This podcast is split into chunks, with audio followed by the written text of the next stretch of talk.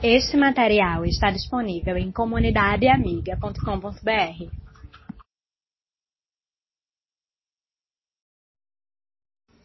A voltar os olhos para o livro de Romanos.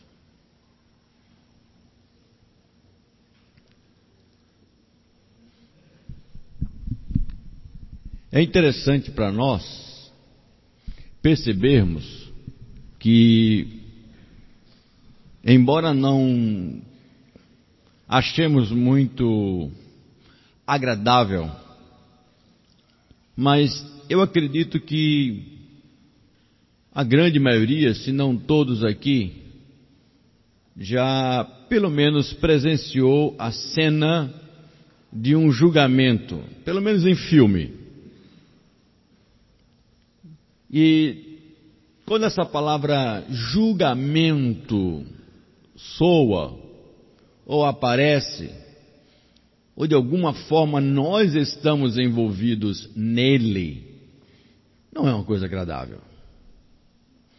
O capítulo 2 da carta de Paulo aos Romanos, eu diria sem medo de errar, é um capítulo que nos causa incômodos nos causa incômodos por várias uh, considerações que ele faz e de verdades que precisam ser ditas.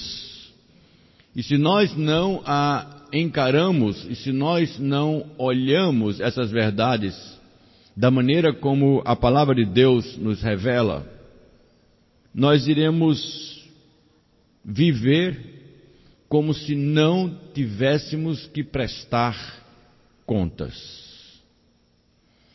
Eu quero, no capítulo 2, a partir do versículo de número 2, e ler com você o versículo 2 e o versículo 3, e fazermos algumas considerações sobre esse texto que aponta e mostra a pessoa de Deus, a pessoa do Senhor Jesus Cristo como justo juiz.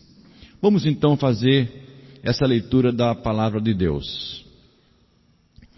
Nós sabemos, diz o apóstolo, que Deus é justo quando, quando condena os que fazem essas coisas. Mas você, que faz as mesmas coisas que condena nos outros, será que você pensa que escapará do julgamento de Deus? Esse texto está dentro de um corpo maior e eu preciso fazer algumas conexões, senão você que não vem acompanhando a nossa série de meditações no livro de Romanos pode ficar sem entender. A conexão adequada é que o apóstolo Paulo vinha falando de pessoas que, por decisão pessoal, se afastavam de Deus. E ao se afastar de Deus, criaram para si mesmas um, um sistema de vida que elas mesmas estavam julgando correto. E aí passaram a fazer um monte de inversões comparando-se ao ideal de Deus. A justiça foi transformada em injustiça. A verdade, uma coisa incômoda. Ah, o agir honestamente, um perigo ou no mínimo uma besteira, porque quem não se aproveita das oportunidades que aparecem na vida, mesmo com desonestidade, é bobo, é tolo, não sabe aproveitar a vida. A moral perde o nome e no mínimo ganha a denominação de amoral. Nada é imoral. Depende do que você pensa, depende da sua intenção, depende disso, depende daquilo. E aí começou a haver uma inversão do certo pelo errado, mas com toda a roupa, com toda a aparência daquilo que é certo. Porque nenhum ser humano gosta de ter ou se sente bem tendo contra si alguma acusação. E o acusador mais sério que nós temos é a nossa própria mente. A Bíblia nos diz, e o apóstolo Paulo adverte, que Deus colocou em dentro de cada um de nós a sua própria lei. Portanto, você e eu nos tornamos capazes não só de julgar os outros, mas também de julgar a nós mesmos. No domingo passado nós vimos que nos tornamos uma espécie de experts em julgar outras pessoas. Com facilidade, nós conseguimos ver os erros que estão nos outros. Isso significa que você é plenamente capaz para julgar os erros que você comete. Dito essas coisas de uma forma mais resumida, o apóstolo Paulo então agora diz: Olha, nós sabemos que Deus é justo juiz. Num tribunal, normalmente, quatro figuras ocupam a cena. A primeira delas é o réu, que é sobre quem pesa a acusação. A segunda é o advogado, que tenta mostrar ah, fatores que vão a favor do réu. O terceiro é o promotor ou o advogado de acusação que procura mostrar que o réu é culpado. E a figura central do julgamento é o juiz. Tudo o que acontece dentro de um tribunal, no nosso contexto, é para municiar, é para dar ao juiz informações para que ele tome uma decisão justa e em cima de verdade. A Bíblia mostra muito claramente que Deus é justo juiz. O Salmo 50, no versículo de número 6, se você abrir a sua Bíblia, você vai encontrar com facilidade o texto dizendo que Deus é justo juiz e a própria natureza, o céu, a criação, as coisas criadas apontam e mostram a Deus como esse juiz. E diz mais, que ele também é aquele que vai julgar. A Bíblia mostra também, ao longo de outros salmos, como o salmo de número 7, o salmo de número 96, que Deus vai julgar não somente as pessoas, mas vai julgar as nações vai julgar povos, vai julgar estruturas, vai julgar responsabilidades. E quando a gente ouve essa expressão, Deus é juiz, nós estamos diante de uma realidade que nos incomoda. Porque preste atenção, quem de vocês estaria se sentindo à vontade quando convocado para dar explicações por alguma coisa por um juiz?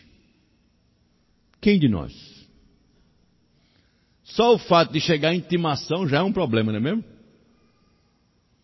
O senhor está intimado a comparecer em tal lugar, perante tal lugar, perante o senhor juiz, fulano de tal. Quando a gente recebe um negócio desse, a gente fala, que que é isso?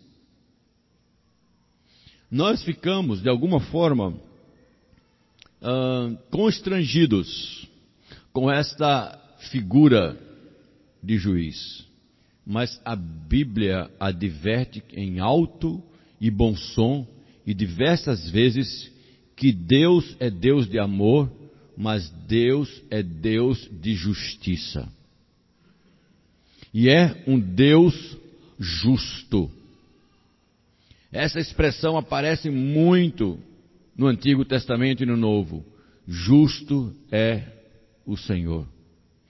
Davi, quando pecou, cometendo adultério e até mandando matar o marido da, da mulher com quem ele adulterou, mentindo, enganando e fazendo uma série de erros, Deus mandou um profeta e disse para ele: Olha, Você vai prestar contas. E Davi faz uma oração de arrependimento. E lá no Salmo 53 ele diz: Senhor, tu serás, serás tido por justo no teu julgar.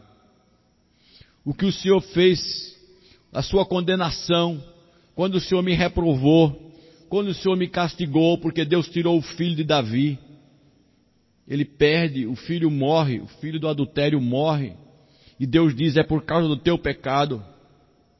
E ele diz: o Senhor é justo no seu julgar.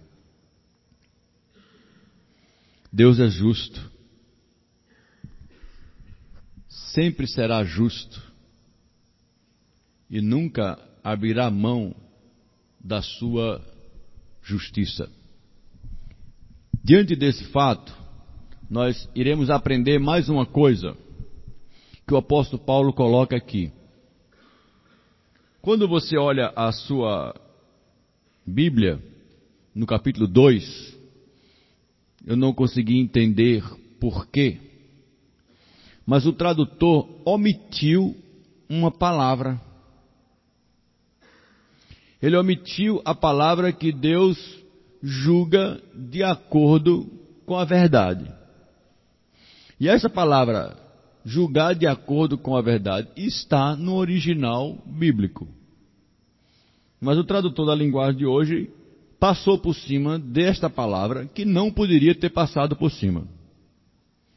Infelizmente, as nossas traduções, e como dizia um professor meu das línguas originais, toda tradução é uma traição. E às vezes a gente vê que a tradução e o que temos na mão, seja em que tradução for da língua portuguesa, não é o original bíblico. A Bíblia não foi escrita em português, ela foi escrita em hebraico no Antigo Testamento e em grego no Novo Testamento. E infelizmente as nossas traduções ainda trazem pequenos, uh, pequenas dificuldades, e essa é uma delas. Deus julga de acordo com a verdade, diz a tradução da edição revista e corrigida. Esta expressão diz muita coisa para nós. Preste atenção ao que eu vou dizer agora. Se um juiz já sabe toda a verdade, precisa de provas? Não. Precisa de um advogado para condenar o réu? Não, ele já sabe que é culpado ou inocente se o juiz já tem a verdade na mão, a única coisa que ele fará é emitir o seu veredito. Deus simplesmente irá dizer para mim, para você e para qualquer um de nós, culpado. Abra sua Bíblia agora, na no Evangelho de Mateus, capítulo de número 12. Mateus capítulo 12, versículo de número 36.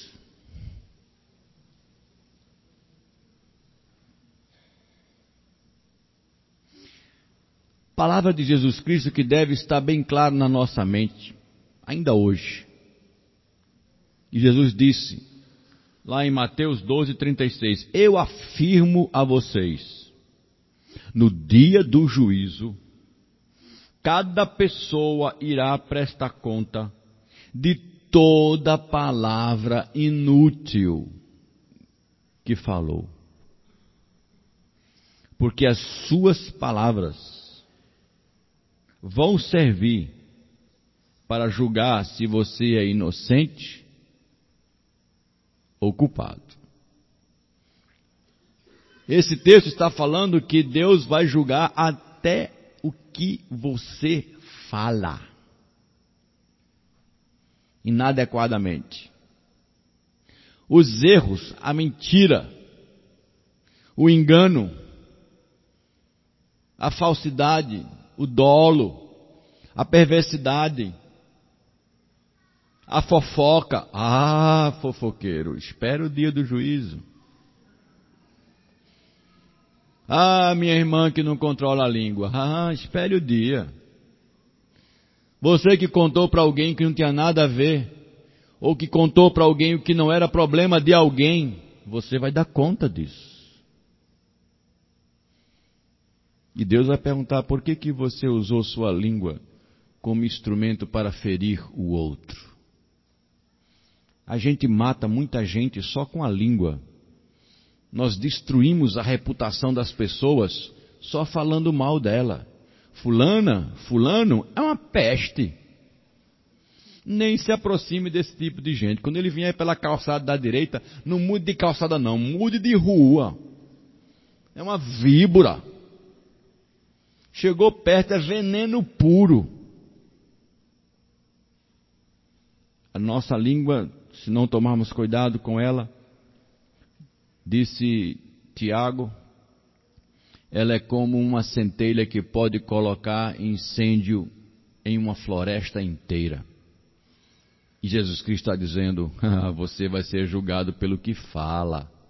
E como o julgamento é na verdade, ou pela verdade, ou ainda em verdade, o juiz não precisará ouvir testemunha alguma.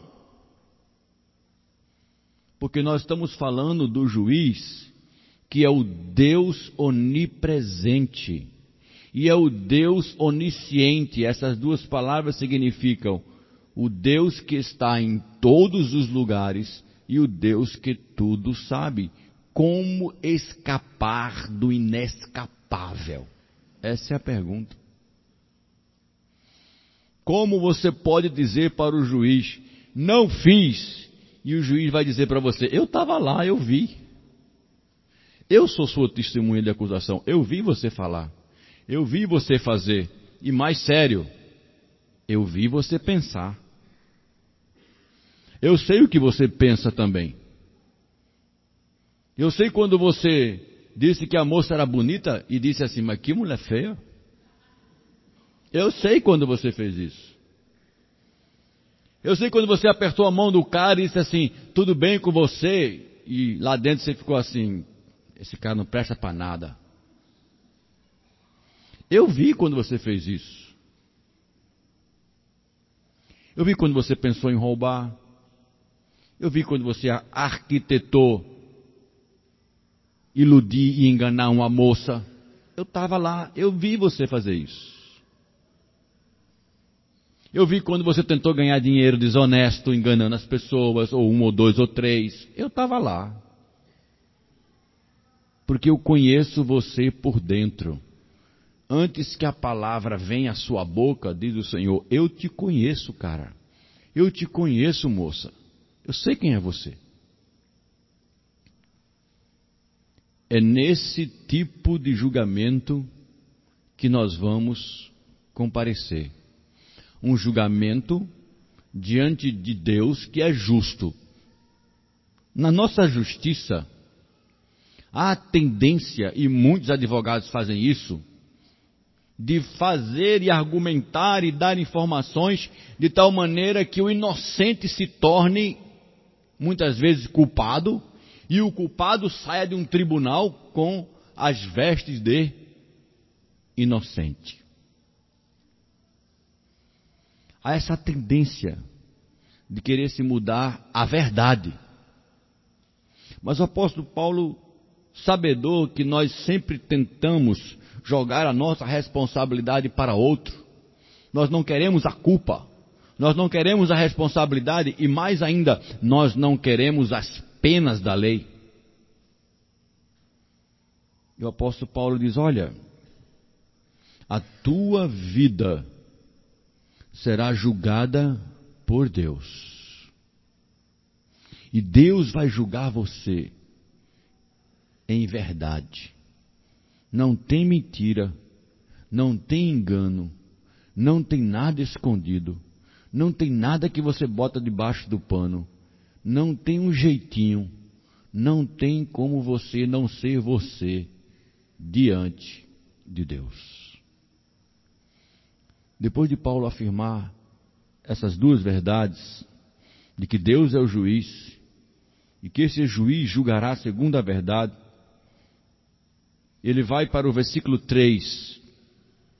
E esse versículo 3, ele é impressionante porque ele toca no nosso ponto talvez mais sensível. O que nós sempre gostamos e desejamos fazer é escapar. Arrumar um jeito de escapar, de fugir, de adiar, de não comparecer.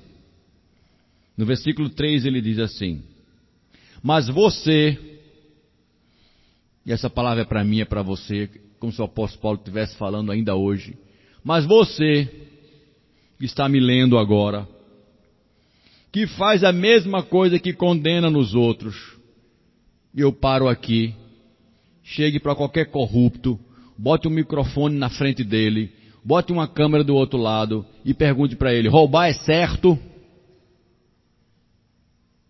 O que, é que ele vai dizer para você?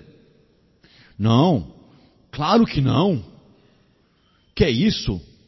Isso é um atentado à nossa nação.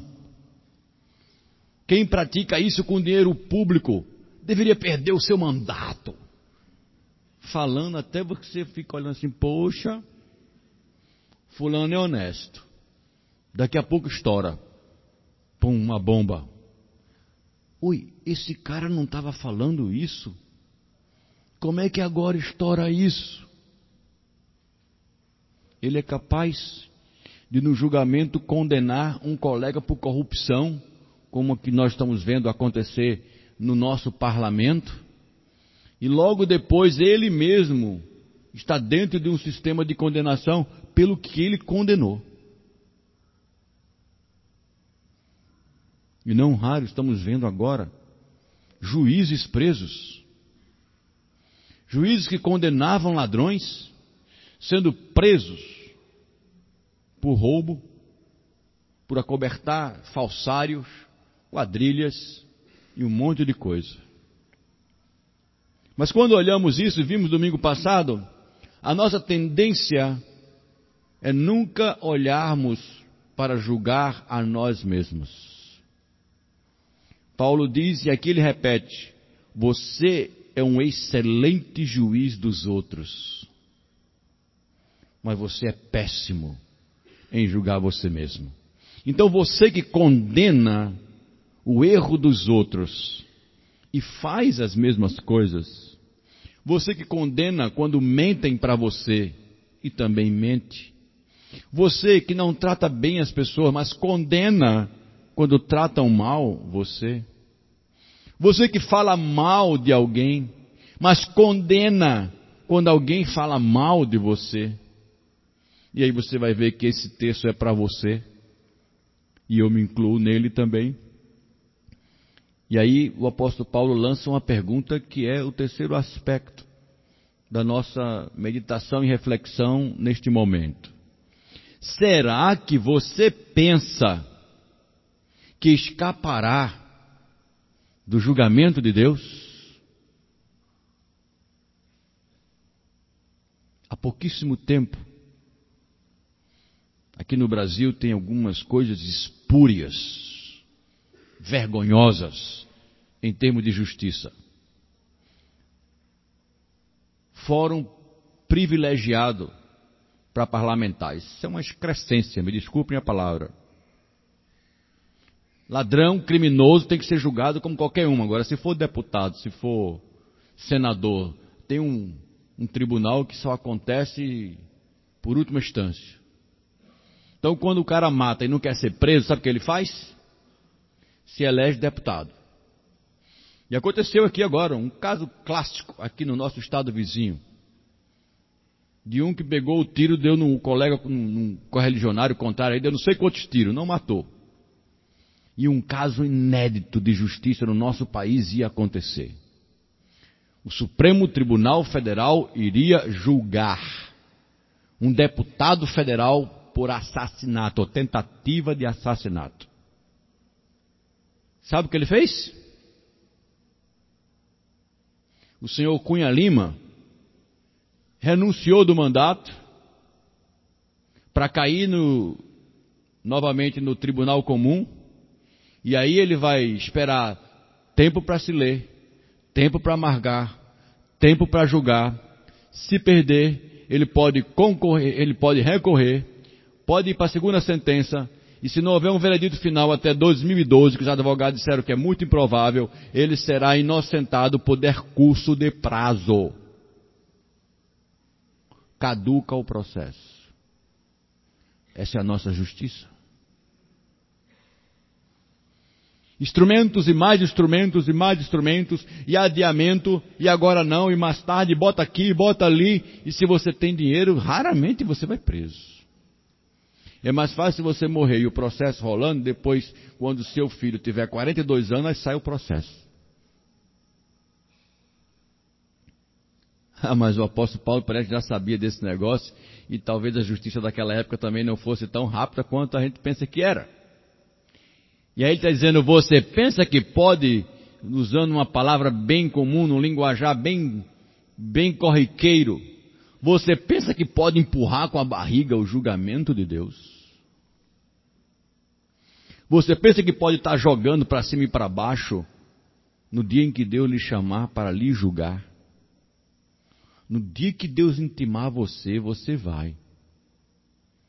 Você pode estar no avião, pode estar no barco, pode estar no ônibus, pode estar tomando banho, pode estar dormindo.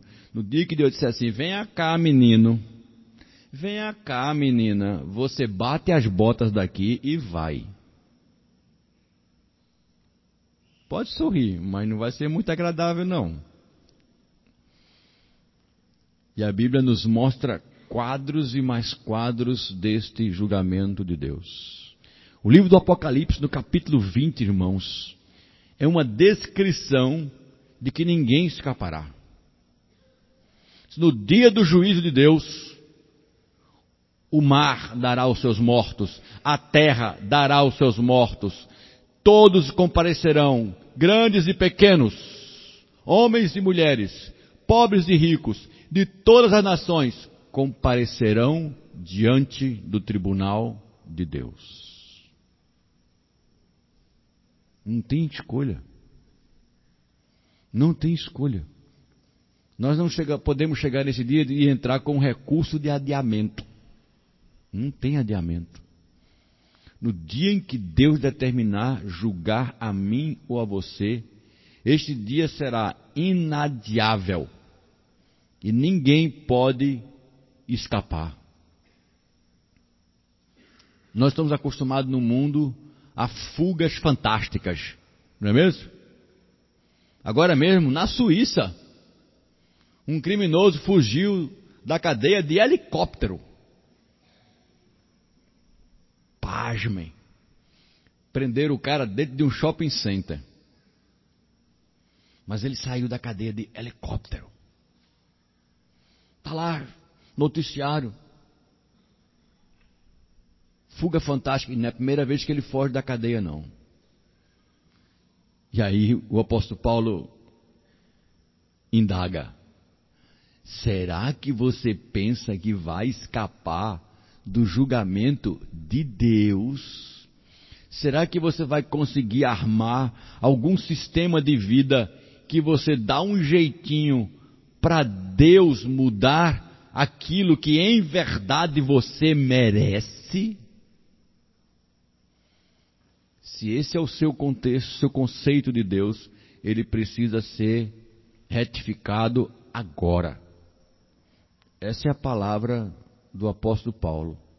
Deus é justo juiz, ele julga pela verdade, e ninguém vai escapar de estar diante de Deus. Nem eu, nem você, nem os seus pais, nem os seus bisavós, nem nenhum ser humano criado vai escapar.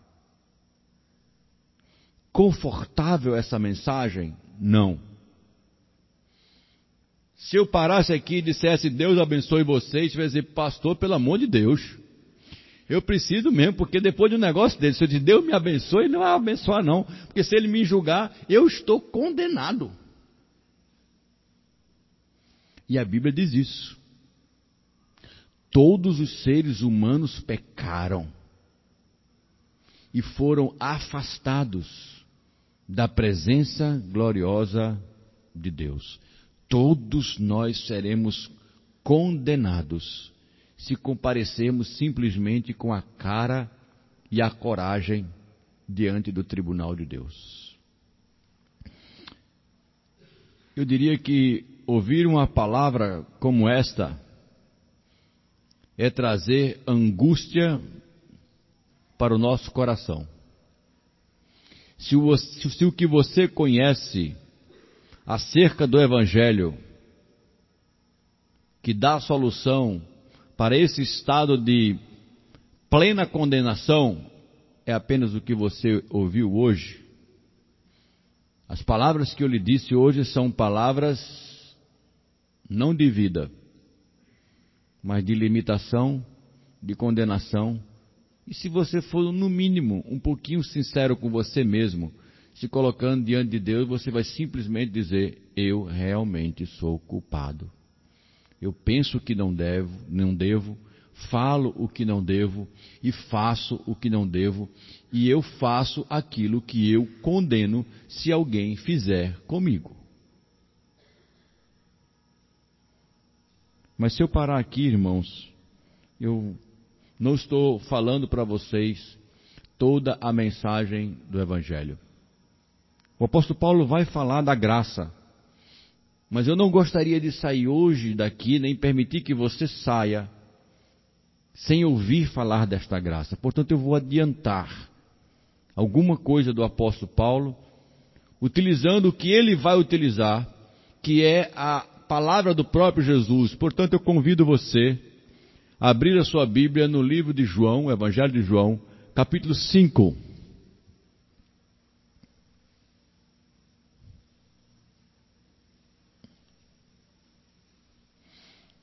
João capítulo 5, versículo número 22.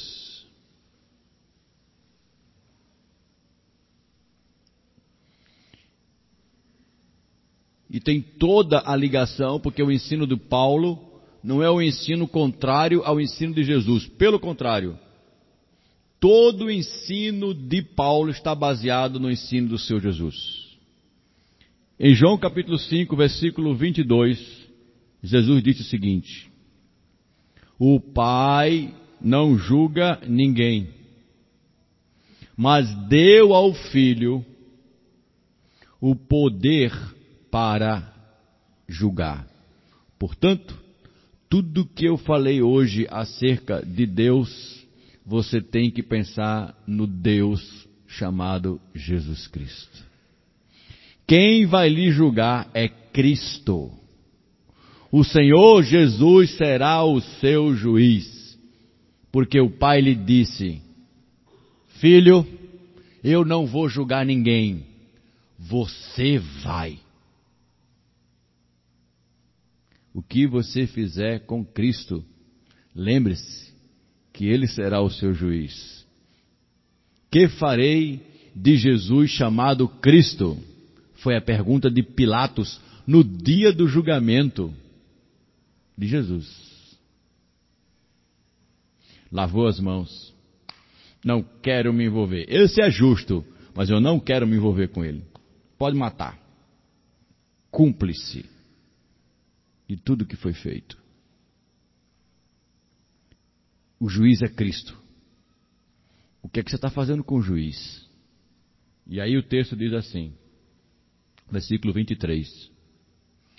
A fim de que todos respeitem o filho, assim como respeitam o pai.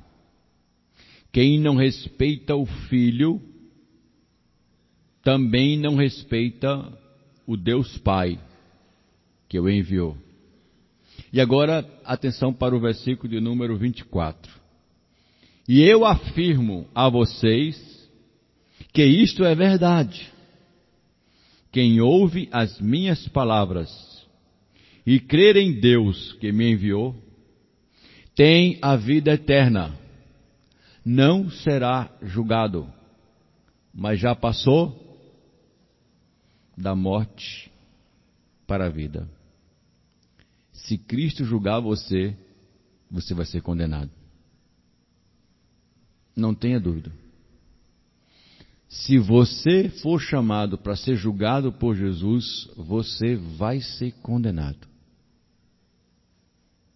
A única forma de você não ser condenado por esse justo juiz é se você pedir perdão a esse juiz e pedir a ele clemência. Eu sou pecador. Senhor juiz, o Senhor sabe toda a minha vida. Eu sou pecador. Se o Senhor me condenar, o Senhor é justo. Mas tenha misericórdia de mim. E a Bíblia diz que o juiz vai pagar a sua dívida. A morte de Cristo na cruz, a ressurreição de Jesus, é o justo juiz pagando o estrago que eu e você fizemos. Isso me lembrou de uma forma bem, bem pálida. Um fato que tomou conhecimento, tomou vulto nos jornais. Quando um homem estava sendo julgado por um determinado roubo. Ele havia invadido uma casa, e havia roubado roupa, havia roubado comida, e havia roubado alguns poucos eletrodomésticos e era um homem pobre. Estava lá na frente do juiz. E o juiz chegou para o homem que estava acusando e disse: Quanto custa o dano que ele causou? E o homem disse: Tanto. E naquela hora o juiz meteu a mão no bolso, pagou o homem e disse: Tem alguma queixa? Disse, Não. Tire a queixa. O homem tirou a queixa frente do juiz. O juiz voltou para aquele homem, disse que não precisava mais roubar, que ele não devia fazer aquilo, aquilo não dignificava e liberou aquele homem. Esse fato ganhou notícia por aquilo que aquele juiz fez. E ficou parecido, pálido, que o que ele pagou não é nada visto a quanto ele ganha, ou comparado com o que ele ganha. Mas houve no coração daquele juiz homem uma imitação do justo juiz Deus. Repor o erro, recuperar o faltoso e dar uma nova chance. É isso que Deus quer de mim, é isso que Deus quer de você. Nós devemos vida, porque o salário do nosso pecado é a morte. Cristo morreu na cruz e ressuscitou dos mortos para pagar o que nós jamais poderíamos pagar. Portanto, se Cristo lhe julgar, você será condenado. Mas se Cristo perdoar os seus pecados, você não será julgado e você será transportado da morte para a vida.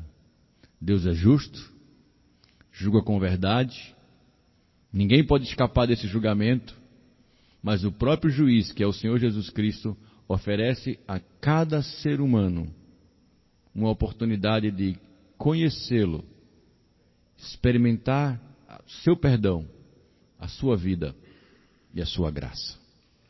Vamos ter algumas alguns instantes de oração.